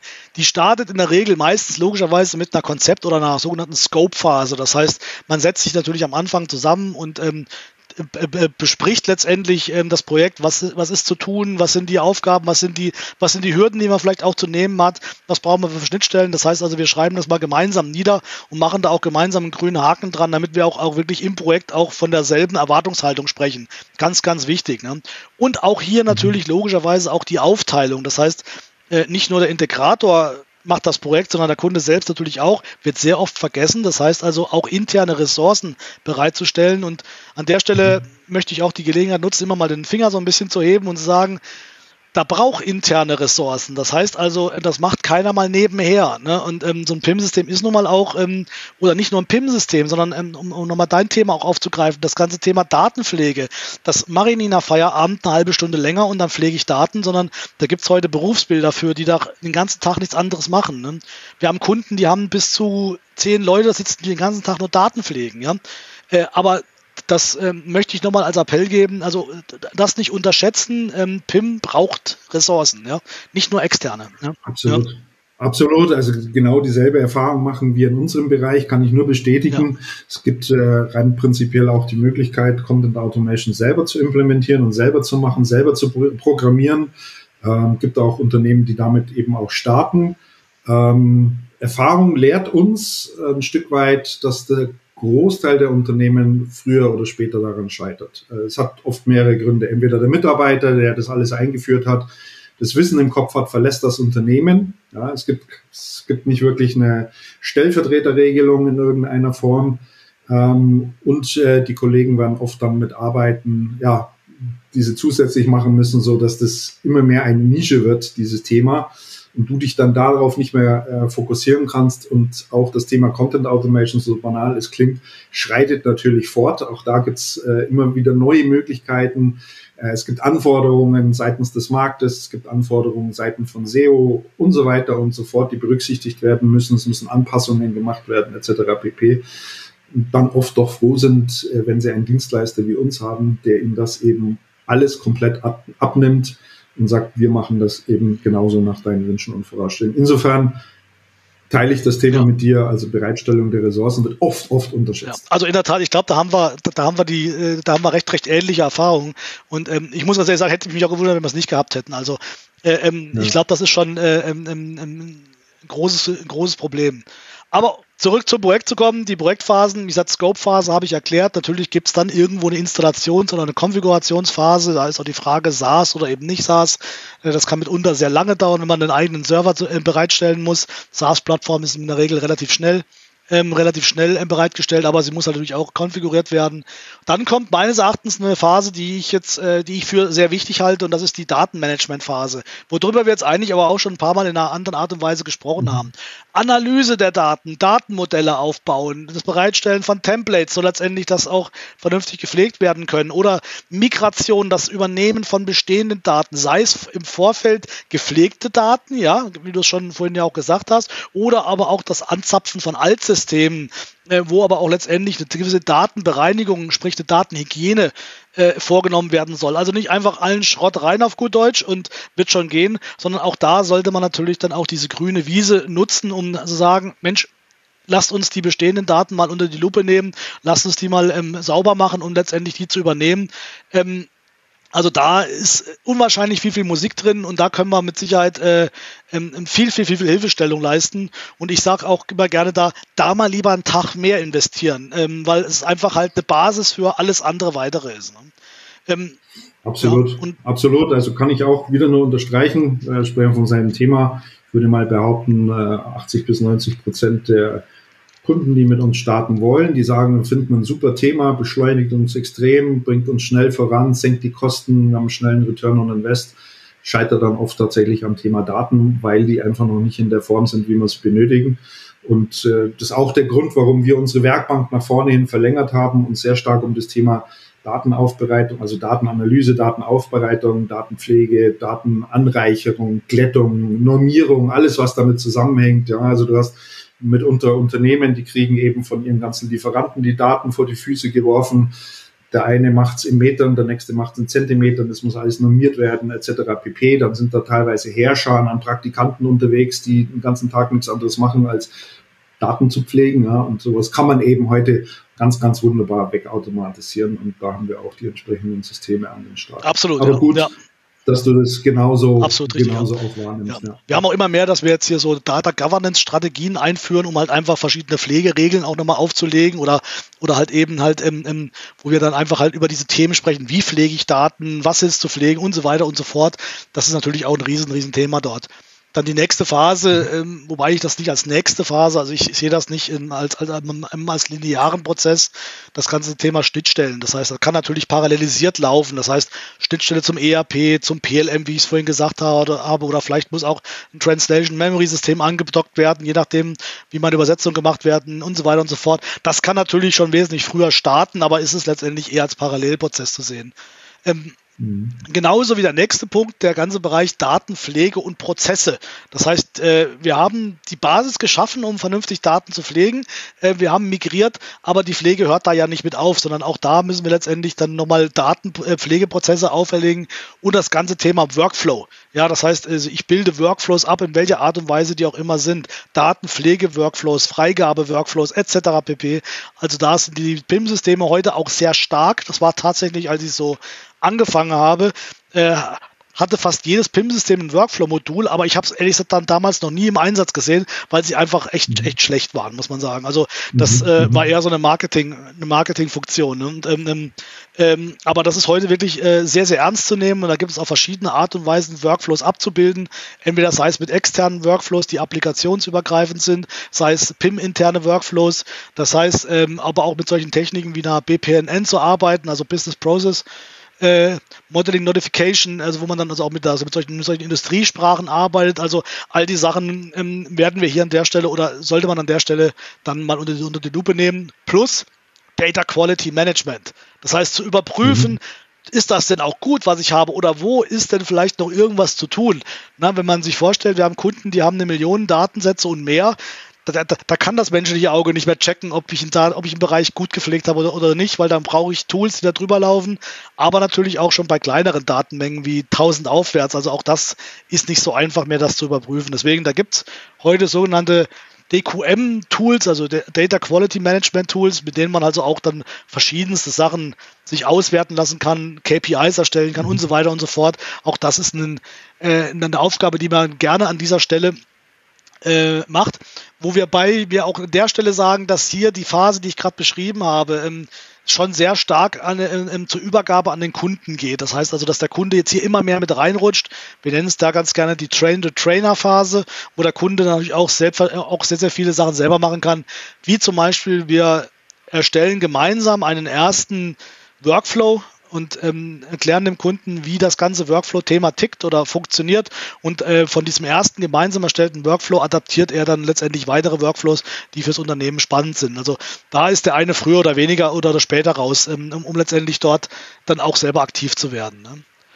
Mhm. Plus dann eben Warum macht man das? Die Channel-Aufbereitung, das heißt dann heißt, ich muss ja dann pro Ausgabekanal dann auch meinen Kanal aufbauen, die gerade Channel aufbereitet. Das heißt, der Website-Kanal sieht logischerweise ein bisschen anders aus als der Print-Kanal etc. pp. Das ist letztendlich was, was denn diesen ganzen Prozess am Schluss komplettiert und wir dann natürlich dann auch in die Multiplikatoren gehen. Das heißt also, wir schicken es einmal auf die Webseite raus, einmal ähm, auf Amazon, um das Thema nochmal zu nehmen oder ähm, tatsächlich den Printkatalog noch zu erzeugen. Mhm. Das ist je nach Kunde logischerweise anders um am Schluss. Wird sowas ja. typischerweise, wird sowas typischerweise mit API-Schnittstellen gemacht? Oder, Absolut, ja. Ähm, also äh, mit ja. API oder mit direkt fertigen Schnittstellen. Das heißt also, ähm, die neuen PIM-Systeme haben heute eigentlich alle API-Schnittstellen und da kann ich letztendlich ähm, drauf aufsetzen, wenn es nicht schon fertig ist. Ja, also wenn da schon jemand eine Schnittstelle, fertige Schnittstelle gemacht hat. Aber klar, logisch. Also API First, das ist mhm. äh, der, der Satz, den man ja heute überall hört und auch der wird hier im PIM äh, absolut gelebt und ähm, ähm, ähm, heißt also nicht nur raus mit den Daten, sondern auch wiederum rein mit den Daten. Ne? Das heißt also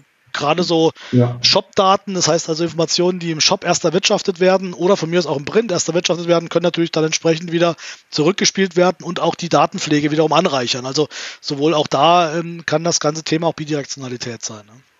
Ja.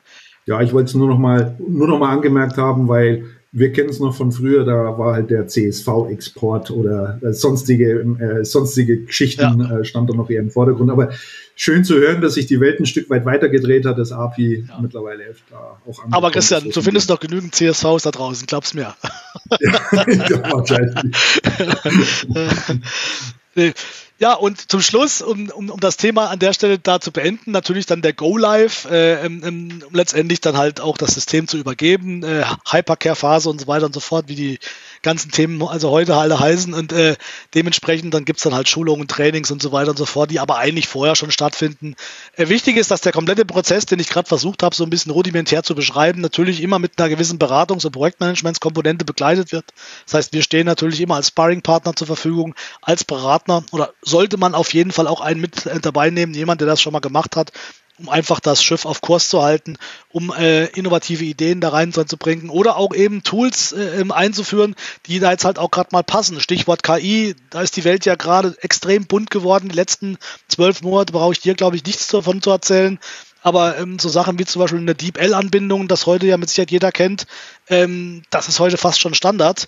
Und äh, vor zwei mhm. Jahren kannte das keiner. Das ist schon, ähm, also da hat sich die Welt schon fast um 180 Grad gedreht, ja. Ähm, und äh, ähm, ähm, in, insofern ist es da natürlich auch interessant zu sagen, Mensch, wir haben ja verschiedene Werkzeuge, die wir hier mit einsetzen können, die das Leben einfach leichter machen. Ne? Mhm. Wichtig ist, nochmal ganz kurz, und dann bin ich auch mit diesem Thema tatsächlich also auch durch, ähm, dass wir eigentlich den Kunden wie so eine Kurve sehen ähm, äh, in dem ganzen Projekt. Das heißt, er fängt als als Rookie oder als Starter an, ja, und hört als Profi auf. Und ähm, dieser Wissens, äh, Wissens oder dieser, dieser, dieser Aufbau dieser PIM-Expertise, die ist, die ist wirklich enorm in dieser Zeit. So dass wir, dass wir eigentlich in dieser Projektlaufzeit den Kunden zum Profi machen. Und ähm, das ist auch mhm. möglich. Also ähm, da muss man auch kein studierter Java-Entwickler sein, sondern ähm, das reicht mit einer gewissen Affin IT-Affinität natürlich und, einer, und, und einem gewissen Grundwissen reicht das vollkommen aus, um dann dort auch wirklich fit zu werden. Ne? Okay. Wunderbar. So, jetzt können wir mal so einen, äh, so einen Projektablauf, wie er so in den einzelnen Phasen durchläuft. Vielleicht äh, äh, sagst du noch ein, zwei Sätze dazu, welchen Zeitraum muss man sich denn da vorstellen? Also ist das äh, eine Sache von 14 Tagen oder dauert das drei Jahre? Gibt es da irgendwie so ein bisschen Erfahrungswerte, die du mal zum Besten geben kannst? Also das, ähm, das ist sehr, sehr schwierig. Ähm, aber ich versuche das zu beantworten. Also das schnellste Projekt, was ich jetzt jemals gemacht habe, waren acht Wochen. Mhm. Ähm, das war PIM aufbauen äh, und die Daten in den Shop hochblasen. Das waren auch nicht wenig mhm. Daten, ähm, aber qualitativ war das natürlich nicht so gut, muss man dazu sagen. Also das war mhm. wirklich ähm, geprägt von verschiedenen Faktoren, auf die wir keinen Einfluss hatten. Ähm, aber um das seriös zu beantworten, also sechs bis acht Wochen, wie es damals gedauert hat, ähm, würde ich nicht, würde ich niemals empfehlen. Also man sollte zwischen sechs und 18 Monate mal mindestens für so ein PIM-Projekt rechnen. Sechs Monate sind schon sehr ambitioniert, muss man sagen. Ähm, da wird es auch genügend Leute geben, die da keinen Urlaub haben und auch nicht krank werden dürfen, ja. Äh, Gerade wenn sie in Schlüsselpositionen sitzen. Aber halt wichtig ist halt, dass man sich, äh, bin ich ein Riesenfan davon, nicht unnötig unter Zeitdruck setzt, ja. Ähm, Zeitdruck könnten zum Beispiel sein, Messeauftritten oder irgendwelche Go-Lives, die man ja, halt ja nicht hat. Aber ähm, einfach nur ambitionierte Ziele setzen, halte ich für immer so immer, immer mal gefährlich, vor allen Dingen, wenn sie von Menschen gesetzt werden, die halt das Ganze nicht sehen. Ja, dann, ähm, dann ist nachher der Frustfaktor relativ hoch. Deswegen seriöse, aber auch nicht zu lange, weil sonst wird man nämlich träge, äh, Zeitfenster sich setzt. Und da bin ich mit sechs bis 18 Monaten ähm, eigentlich immer ziemlich sehr seriös unterwegs. Wichtig ist immer, der. Kunde hat Mitwirkungspflichten und der Kunde muss Daten pflegen. Und das fällt mir natürlich als externer extrem schwer zu bewerten. Ja? Ich weiß nicht, sind da zehn Leute, die pflegen oder sitzt da einer, der das nebenher macht und dann sieht die Welt schon ganz anders aus. Und dann habe ich schon mal zwei, drei Monate lang ähm, Datenpflege, die ich nicht bewerten kann. Deswegen ist hier die Zeitspanne ja. halt natürlich extrem groß. Und natürlich ist auch ja. die Frage, was für Kanäle muss ich bedienen oder was ist eine, was ist eine Projektlaufzeit? Ich kann abschließend noch sagen, ein PIM-Projekt hört nie auf. Ja, genau. Ist bei uns, ist bei uns über, im Übrigen auch nicht anders, geht dann auch immer weiter, natürlich, ja. vollkommen klar. Ich greife jetzt mal eine Frage vor, Marc, die ich mir notiert habe, weil ich glaube, es passt gerade thematisch ganz, ganz gut, weil du es so ein bisschen angesch an, äh, angeschnitten hast, äh, weil du gesagt hast, äh, oftmals fehlt von außen der Blick darauf, was die Integration oder Einführung eines neuen PIM-Systems tatsächlich bedeutet und man setzt sich unnötig sozusagen unter Zeitdruck, weil Messeauftritt oder was auch immer du genannt hattest. Und äh, lass uns mal kurz sprechen über die Herausforderungen, die bei der Implementierung von so einem System auftreten können oder wie man sie auch vermeiden oder minimieren kann. Ja. Ich glaube, da passt es gerade. Absolut, richtig. Äh, äh, Finde ich auch, passt sehr, sehr gut gerade an, an der, Stelle. Man, man, kann natürlich Fehler machen ähm, und man wird auch Fehler nicht, nicht, nicht vermeiden können. Das ist auch nicht schlimm. Ähm, man muss nur wissen, dass es halt durchaus Fehler geben, geben kann. Und man muss, denke ich mal, professionell damit umgehen. Ähm, für mich immer ganz wichtig ist, äh, das Commitment von der Geschäftsleitung. Also das finde ich halt äh, sehr wichtig, dass der, dass die Geschäftsleitung nicht das ähm, als, als Muss sieht, ja, und äh, schon, von, schon von dem ersten Tag an die Daumenschrauben ansetzt, sondern halt, äh, es muss mitgelebt werden, ja. Es ist, es ist, es, ja. es ist keine Software-Einführung, sondern es ist ein Stück weit auch eine Strategiewechsel, ja. Und das, äh, es hat was mit dem, mit einem gewissen Spirit auch zu, ja auch zu tun und man muss halt verstehen, dass ich nicht nur ein Stück Software kaufe und einführe, sondern ich ja wirklich eine neue, einen neuen Weg gehe. Ja? Äh, insofern ist das ganz wichtig und mich freut es immer, wenn ich solche Orientierungstage mache und die Geschäftsleitung mit im Orientierungstag sitzen habe. Ja, mhm. das ist für mich auch ein Zeichen immer von, dem, von der Geschäftsleitung. Leute, ja, mein wichtiges Thema, nehmt es bitte ernst, ja. Ähm, ja, ja, ja. Ich freue mich aber auch, wenn die dann wieder gehen. Sage ich auch ganz, ganz ehrlich, weil äh, letztendlich ist dann der Tag produktiver, weil ein Chef hemmt äh, in der Aussage der Mitarbeiter, ja. ja. Äh, aber die Kombination ist wirklich super. Ähm, Chef startet das, Willkommensbegrüßung, und danach verabschiedet er sich, ja. Also das, ja. aber das sagt sehr viel, sehr, sehr viel, sehr, sehr viel aus, deswegen erwähne ich das. Ne?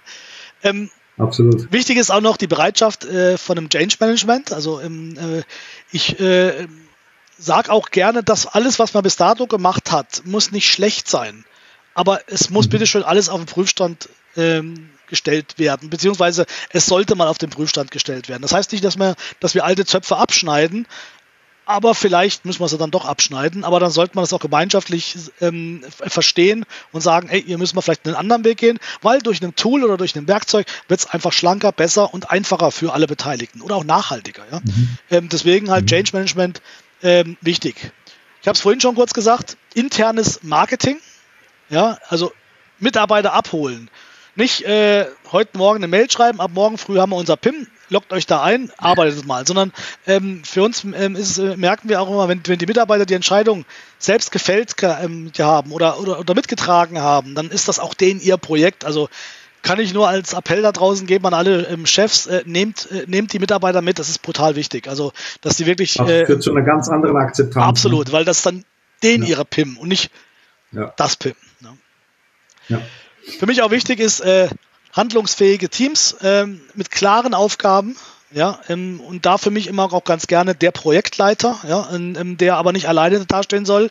Ähm, wenn wir in so in, in so, so Projekte reinkommen und ich hatte ähm, ähm, ich hatte schon mal den Fall, wir nach dem Projektleiter fragen und dann als Antwort bekommen, ähm, wir lösen das im Kollektiv, kann man eigentlich die Uhr danach stellen, wann es das erste Mal kracht. Ja, also weil im Kollektiv nett, aber ähm, Zeit hat dann keiner und keiner will Entscheidungen treffen und dann irgendwie äh, versackt es dann. Deswegen, also super Teams, genial, finde ich auch gut, ist auch total wichtig, weil Team, äh, Projekte werden von Menschen, von, von Menschen gemacht und ähm, die müssen da alle wirklich harmonisieren. Aber es muss bitte schon einer auch den Hut aufhaben, der auch mal Ja oder Nein sagen kann und ähm, zumindest mal dieses Ja oder Nein äh, herbeiführen kann und eben mhm. sich nicht immer nur die Verantwortung gegenseitig ähm, hin und her schieben. schieben ne?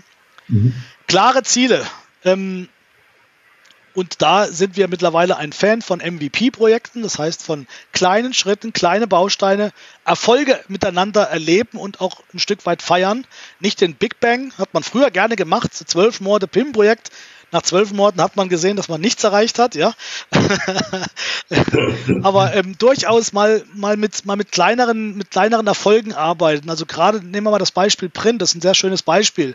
Wenn äh, wir reinkommen, dann haben die ja oft diesen dicken Katalog, der erstellt werden muss und das ist das erste Printprojekt. Halte ich für die falsche Entscheidung lieber mal, mit, lieber mal mit dem Flyer anfangen. Ja, der ist machbar innerhalb mhm. von einem Monat und, und, dann, und dann weiß man, wie die Technik funktioniert und dann ist der große Berg viel leichter, als äh, wenn ich gleich mit dem großen Berg anfange. Also kleinere MVPs, also oder mal eine Ausleitung ans CMS-System und so weiter und so fort. Teilausleitungen. Ich muss nicht den kompletten Produktdatenstamm pflegen, sondern ich kann vielleicht mal mit einem Segment anfangen und so weiter und so fort. Da gibt es viele kleine Möglichkeiten, wie man smart in so ein Projekt reinrutschen kann. Mhm. Realistische Zeitpläne habe ich schon gesagt, also halt nicht künstlich unter Druck setzen lassen. Ähm, ähm, ganz wichtig, die realistische Einschätzung der vorhandenen Datenqualität. Das äh, hört sich jetzt so abgelesen ab, ist es auch, aber es ist wirklich genau richtig. Das heißt, äh, erste Frage ist, wie sind denn eure Daten? Ja, die sind super in Ordnung. Super, super ja? ja genau. Die Erkenntnis ja. kommt beim ersten Mal ausleiten, dass nichts in Ordnung ist, gell? Und das ist halt auch die ja. Wichtigkeit, dass man einschätzt, dass man schlechte Daten hat oder vielleicht nicht ideale Daten hat. Ich will das nicht zu schlecht reden, aber ähm, man sollte da schon sehr realistisch sein, weil das ist nun mal einfach ein Zeitfaktor, den man, den man, wo man sich total mit verschätzt. Ne? Man muss immer nachpflegen. Also ich, ich habe noch keinen perfekten Produktdatenstamm gesehen, ähm, aber wenn man den sauber einschätzt, hat man weniger Probleme. Das äh, ähm, mhm. glaube ich, aber ist in deinem Bereich äh, nichts anderes. Also im Gegenteil, wahrscheinlich sogar noch schlimmer als bei mir. Ne? Ja, ja, ist es. Ja. Sorry, musste mal kurz was trinken. ja, ja, alles gut.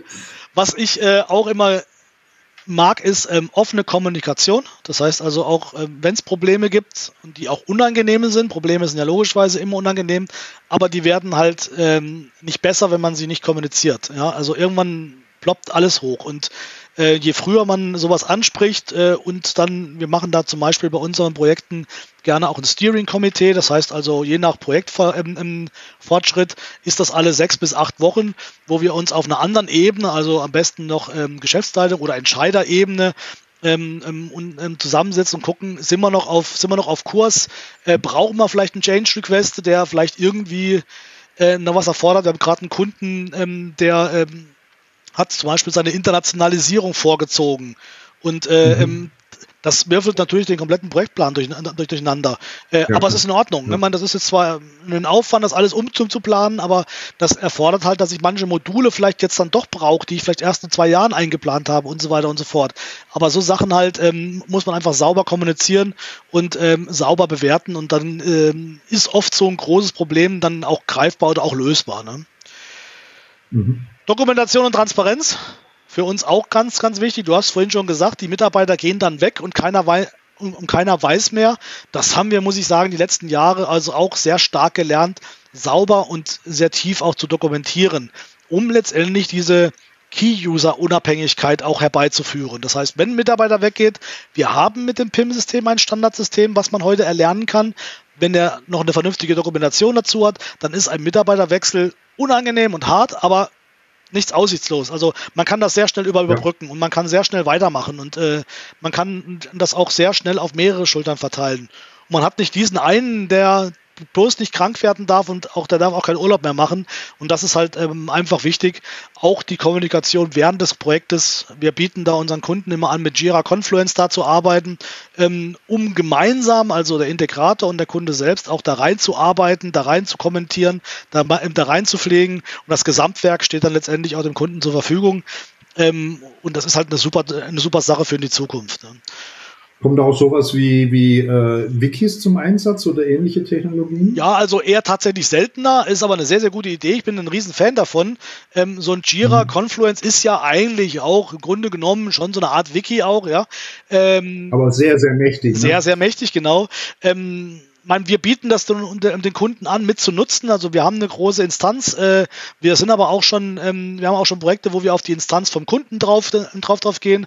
Also da findet man Lösungen. Für mich immer wichtig, dass man eine Lösung findet. Ja, dass man sich auf mhm. irgendeine Kommunikation anlegt. Und, und so ein Wiki finde ich persönlich ähm, recht, recht gut. Was wir aber im Bereich Wiki ähm, schon des Öfteren mal erleben, ist, dass das PIM als Wiki dient. Das heißt, ich habe vorhin von Informationsplattformen gesprochen. Also das kann eine Art von Informationsplattform sein.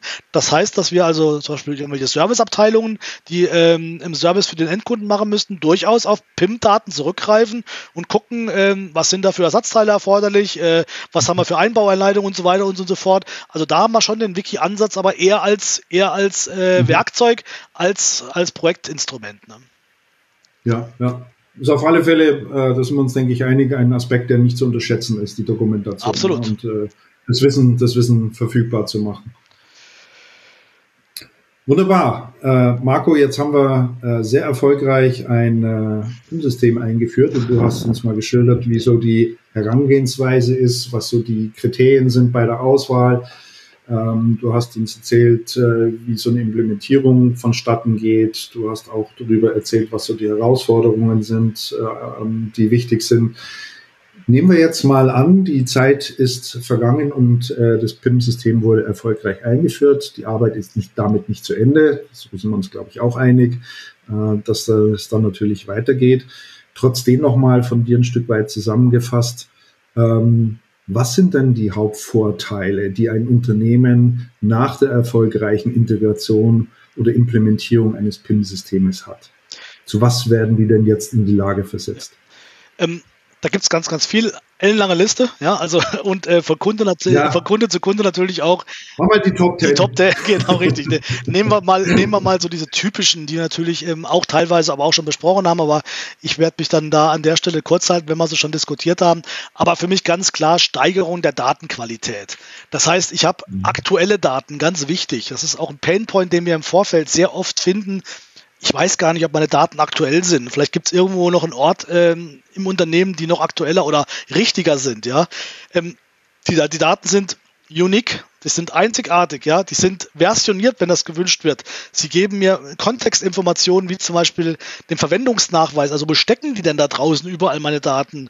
Plus eben die Beziehungen, ähm, und das finde ich ein absolutes Highlight, Beziehungen unterhalb von den einzelnen ähm, Artikeln. Das heißt, wie ticken die im Artikel untereinander? Du hast vorhin schon ein Beispiel mit deinem Fahrrad genannt, ja. Das heißt, ähm, mhm. passt der Sattel auf das Bike oder brauche ich da vielleicht ein anderes zu? Ja, das heißt also, äh, diese ganzen Informationen, ähm, äh, Zubehör, Nachfolgeartikel, Cross-Selling, Upselling.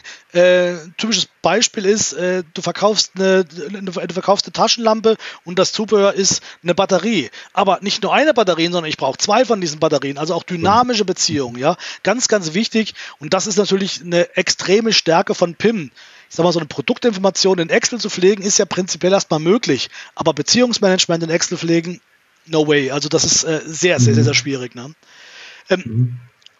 Ein Punkt möchte ich noch äh, ganz klar sagen, der ist jetzt allerdings auch eine, Abwe oder eine, ähm, eine Ableitung von dem gerade erklärten. Das ist eben der, ähm, das Thema, dass ich mir einen Single Source of Truth schaffe oder einen Single Point of Truth, äh, je nachdem, wie man das nennen möchte.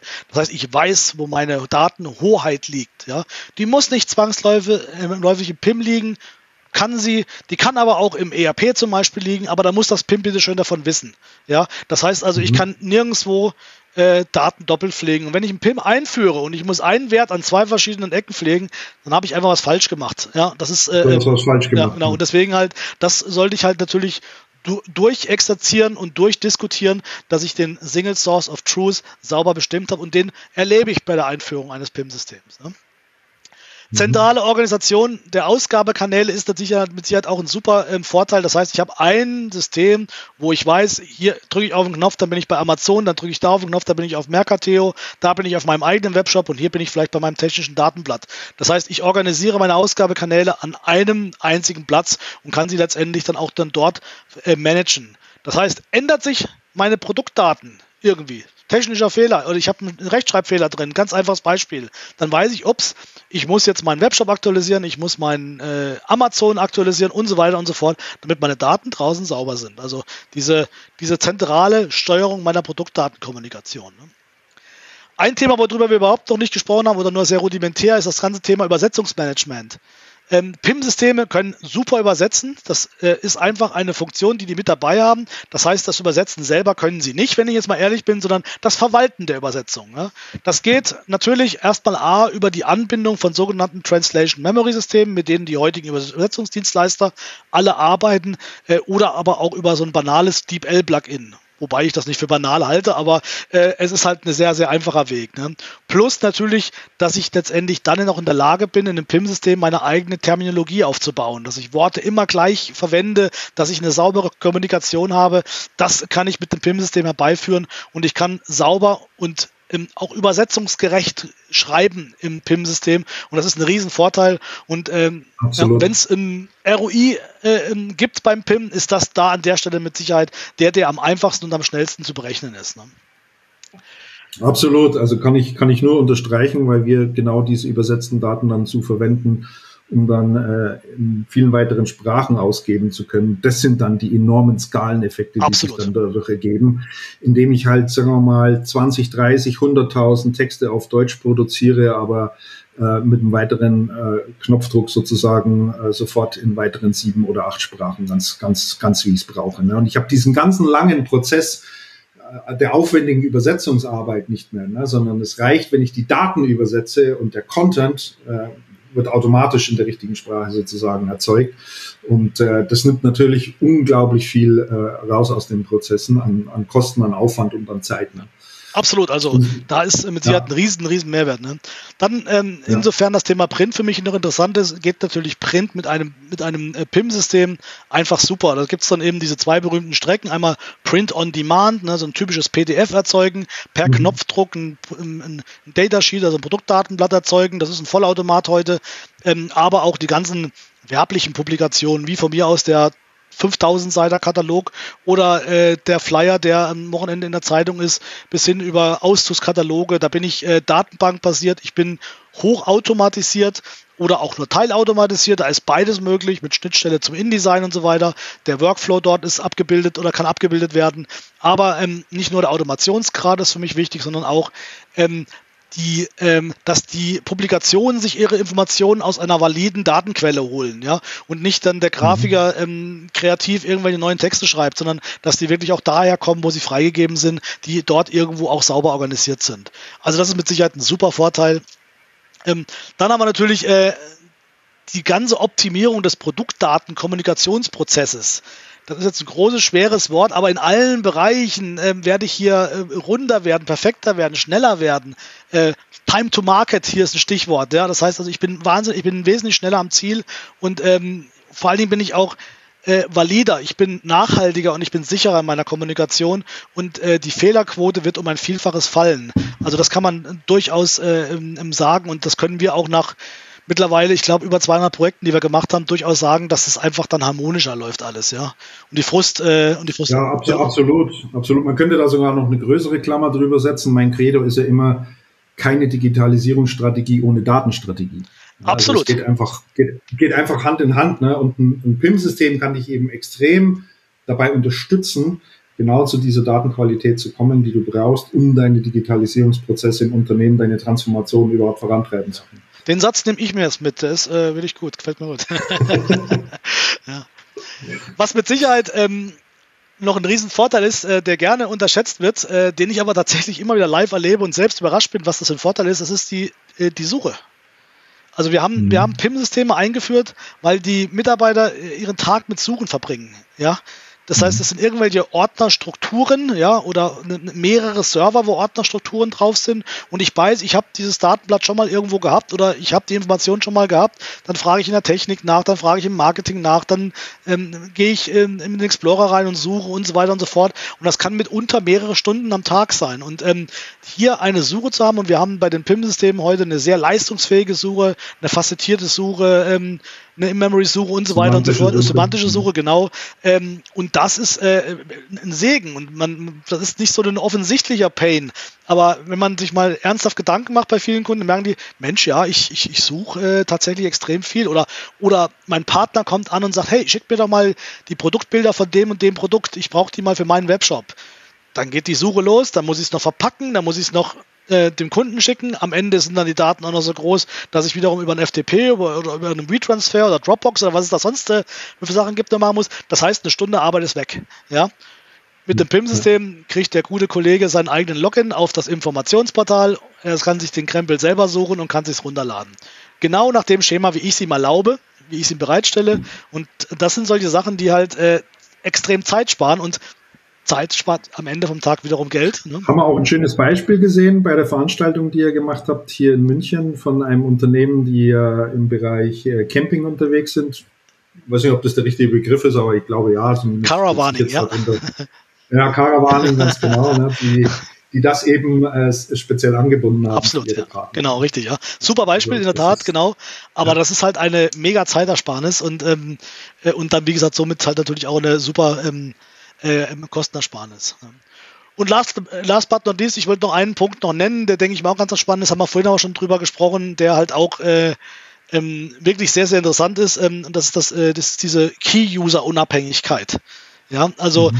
ähm, na, wir haben, ich kenne das aus meinen früheren Projekten zu, zu, zu, zu, Genüge, dass ich immer einen habe, der genau wusste, was alles abgeht im, im, im Unternehmen. Das kennst du bestimmt aus deinen Projekten auch. Äh, und wenn der weg ist, hat, hat man halt ein riesen, riesen Thema. Und ich habe ein schönes Beispiel, ähm, dass ich mal bei, einer, bei, bei meinem Kunden war. Da ist der Marketingleiter, war eine One-Man-Show. Der hat äh, die, das Marketing in Deutschland für einen Weltkonzern gemacht. Und der ist äh, schwer an einem Bandscheibenvorfall erkrankt, der auch mehrere Wochen im Krankenhaus lag. Und diese Firma hat tatsächlich ein Vierteljahr lang kein Marketing gemacht, weil, weil, weil die ähm, Kollegen, die ihn vertreten sollten oder dann da reingegangen sind, nicht mit seinen Excel-Listen klarkamen. Ne? Also man hat einfach, man ist, man ist einfach gescheitert. Ja? Man hat versucht, das zu verstehen und das ging nicht. Das waren von Kampagnenplanung bis hin über Produktdatenverwaltung bis hin zu ähm, Agenturverwaltung ein Konstrukt mit, also, also Wahnsinn. Ja?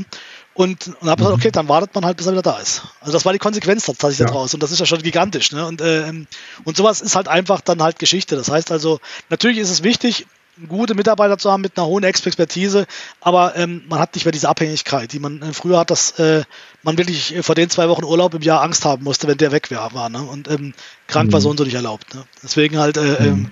äh, äh, das finde ich ist ein, ist ein, ist ein, riesen, ein riesen Vorteil, um einfach ähm, dort äh, sicher zu fahren. Sollte man annehmen, dass das heute überhaupt kein Thema mehr sein sollte. Viele dazugelernt haben und äh, das Teilen von Wissen innerhalb des Unternehmens wirklich äh, mit über sehr zentral über den Erfolg auch entscheiden können. Äh, hast es ja gerade sehr drastisch und, und äh, plastisch auch geschildert. Marco, wir kommen langsam zum Ende unserer heutigen Folge. Ich äh, komme aber nicht umhin, natürlich auch die Frage zu stellen, ähm, wie schätzt du denn oder wie bildet sich die Zukunft eines PIM-Systems so in deinem Kopf ab? Wo geht die Reise hin? Was gibt es da für interessante Entwicklungen? Neuerungen. Kannst du uns vielleicht da noch einen kurzen Ausblick geben zu dem Thema? Ja, sehr gerne. Also es gibt natürlich tausend äh, ähm, ähm, ähm, ähm Themen, die ähm, überall letztendlich äh, letztendlich auch diskutiert werden und ähm, das auf ein, ähm, ähm, auf ein äh, Thema runterzubrechen, wäre jetzt auch nicht, wäre jetzt auch nicht richtig. Deswegen, wir haben vorhin schon heute schon über das Thema KI gesprochen, was mit Sicherheit gerade äh, in jedem Markt, muss man dazu sagen, nicht nur im PIM-Markt, auch eine komplett, komplett neue Situation darstellt. Also das ist ein echter Gamechanger, muss man mal sagen. Also mhm. ähm, wobei das kein neues Thema ist, aber es ist, wird halt neu diskutiert, es wird neu eingeführt und die Tools kommen halt auch so nach und nach, die früher eben nicht, nicht da waren. Das ist mit Sicherheit ein Thema, wo wir noch viele Aha-Effekte haben werden, ja, die wir heute schon, heute schon schon haben. Äh, möchte das aber eben nicht als Zukunft von PIM darstellen, weil äh, letztendlich ist das die Zukunft äh, in vielerlei Hinsicht. Ne? Ähm, wenn wir über die Zukunft von PIM reden, also das Thema PIM, ähm, ja, ist schon, der Name hat sich schon ein paar Mal geändert. Es gibt ja diesen Begriff PXM für Product Experience Management, ähm, wo man ein bisschen ähm, weiterdenkt, also nicht nur, also nicht nur das reine, die, äh, die reine Produktdatenmanagement, sondern letztendlich halt eben auch die, die ganze, die ganze Customer Journey damit ins, in, in, in den Betracht zieht. Ich möchte aber lieber auf mich auf ein anderes Thema konzentrieren oder das kurz äh, für mich, für mich als die Zukunft des PIMs äh, sehen, hat auch ein bisschen was mit Größe zu tun und zwar das Thema MDM, äh, hast du bestimmt auch schon mal gehört, steht für Master Data mhm. Management oder Multi-Domain Management. Beides ist richtig, beides kann so verwendet werden und wir gehen hier im Prinzip nochmal eine Ebene höher. Wenn wir ähm, von Thema PIM sprechen, dann sprechen wir von der Produktdatendomain. Das heißt also die, die Datendomäne Produkte, wo wir letztendlich mitarbeiten. Und eine Multi-Domain-Management äh, sprechen wir von mehreren Domains. Ne? Ich klassifiziere das dann tatsächlich für mich, aber das ist meine eigene Einschätzung. Ähm, wir haben natürlich eine, ich nenne sie gerne MDM-ERP-Welt, wo ich also hauptsächlich um solche Datendomains wie, wie Finance, HR etc. mich drum kümmere. Das ist kein PIM-Anspruch. Also da wird, da ist PIM recht, recht weit von weg.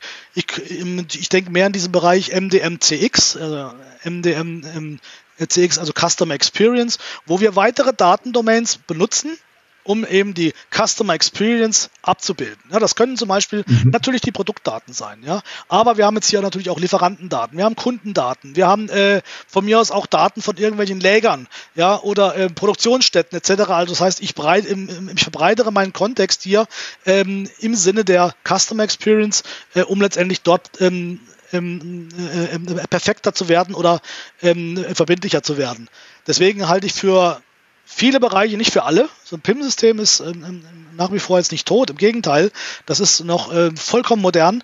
Ähm, aber wenn es in einen gewissen größeren Bereich geht, ähm, in eine höhere Ebene geht, dann ist mit Sicherheit MDM mal mit auf die Agenda zu nehmen. Und das machen wir bei unseren Orientierungstagen auch, dass wir generell mal gucken, machen wir hier einen PIM-Orientierungstag oder müssen wir hier schon MDM denken? Ja?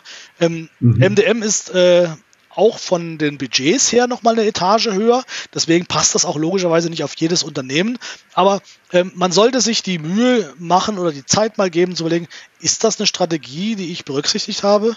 Und da unterstützen wir gerne, aber es ist mit Sicherheit ein Thema, was es auch schon ein bisschen länger gibt, aber ich glaube, was in Zukunft viel, viel stärker kommen wird. Ja, also finde ich, äh, finde ich total spannenden Ansatz. Ähm, das würden wir uns in einigen Bereichen auch, auch wünschen. Ich gebe dir mal ein ganz einfaches Beispiel. Ein, ein Kunde hat sich Produkte auf einer Webseite oder einen Shop herausgesucht und lässt diese im Warenkorb liegen, bezahlt also nicht, macht keinen Checkout-Prozess, aus welchen Gründen auch immer, keine Zeit mehr gehabt oder sonst etwas dann passiert in der Regel nichts mehr danach. Ne? Also die, die sind da drin und es passiert nichts. Ähm, wenn diese Daten an geeigneter Stelle, also die, diese ganze Bestellhistorie und was er gemacht hat, äh, hinterlegt wären, äh, könnten wir natürlich da automatisiert äh, Newsletter zum Beispiel rausschicken oder eine Nachricht schicken in irgendeiner Form. Hey, du hast noch äh, zwei Produkte hier im Warenkorb liegen. Wenn du dich binnen der nächsten 48 Stunden entscheidest, äh, kriegst du hier von mir 10% Rabatt oder kriegst noch was anderes mit dazu. Ja. Einfach um diese Churn Rate sozusagen nochmal ein Stück weit runterzumachen. Also da gibt es ganz, ganz viele Möglichkeiten. Im Moment schwierig, weil Daten an unterschiedlichen Stellen liegen, in unterschiedlichen Silos liegen, nicht zugänglich sind und äh, da einfach die Transparenz ein Stück weit fehlt. Äh, bis hin zum eigentlichen Newsletter-Geschäft. Äh, ich kenne die Bestellhistorie eines Kunden in der Regel und weiß, ist es jemand, der sehr auf Marken fixiert ist, äh, der immer nur bestimmte Marken kostet, ist es jemand, der sehr preissensitiv unterwegs ist oder, oder, oder. Trotz alledem kriegen alle denselben Newsletter. Ja, und äh. Könnte man hoch individualisieren. Und das sind alles solche Themen und Ansätze, die da, glaube ich, auch ein Stück weit äh, mit reinspielen. Absolut. Und halt eben, mal, um dieses Beispiel vielleicht sogar nochmal auszumalen, stell dir vor, der Kunde wohnt direkt neben meinem Lager XY, ja, und ich sehe, dass ich hier eine mhm. Überkapazität habe, dann ähm, ja, mhm. könnte ich da natürlich dann ja. auch auf solche Informationen zurückgreifen und sagen, hey, die Region, den bieten wir jetzt mal Produkt XY an, weil muss weg und äh, Transportwege sind ja. kurz, also und so weiter und so fort. Aber ich glaube, da kann man halt einfach viel, viel breiter denken und ähm, viel, viel, viel, viel mehr mit bewältigen. Ja. Also auch die Zukunft bleibt spannend, Marco. Ich glaube, das können wir festhalten. Uns wird es nicht langweilig und äh, bleiben natürlich auch dran an dem Ball. Ich sage ganz herzlichen Dank, Marco, für deine Zeit. Äh, freut mich sehr, dass du dein Wissen, deine Einsichten, deine Erfahrungen äh, mit uns geteilt hast. Finde es eine sehr spannende Folge geworden. Äh, haben jetzt auch fast anderthalb Stunden gequatscht. Das macht aber überhaupt nichts. Ein für jemand, der sich für das Thema interessiert, glaube ich, hat alles Notwendige heute erfahren können. Für mich war auch ganz viel Neues mit dabei und Spannendes mit dabei, was ich heute lernen durfte. Deswegen nochmal ganz vielen Dank, Marco. War schön. Wir laufen uns hoffentlich bald mal wieder über den Weg und bleiben ein Stück weit im Austausch. Vielen, vielen Dank und ich wünsche dir noch einen schönen Tag und für alle Hörer, euch würde ich natürlich gerne dann zur nächsten Folge vom Textroboter Podcast begrüßen. Vielen Dank. Macht's es gut. Ciao, ciao. Vielen Dank auch von meiner Seite. War sehr, sehr spannend. Hat mir sehr großen Spaß gemacht. Ciao.